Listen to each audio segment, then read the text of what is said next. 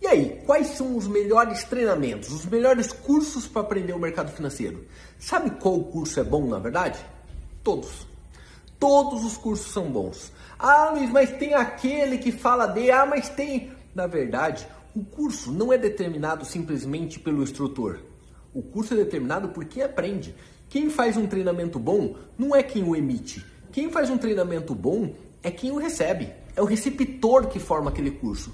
Quando você avalia se aquilo dá resultado ou não, você não deveria procurar o quanto aquele instrutor é bom, mas o quanto os alunos dele, quantos instruídos por ele se saíram bem no mercado ou em qualquer coisa na vida. Você entende?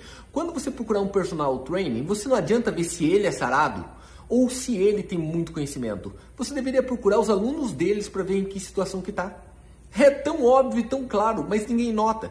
Por quê? Porque existe uma lógica de competição e as pessoas acham que o outro instrutor é teu concorrente. Não, meu irmão, ele trabalha no teu mesmo mercado, atraindo o mesmo público, instruindo sobre a mesma coisa. E se a gente entender que isso vira um grupo, e quando a maré sobe, todos os barcos sobem junto, e quando ela desce, todos descem junto, você deveria sempre desejar o bem para o próximo e torcer que ele seja cada dia melhor instrutor e cada dia com mais resultado.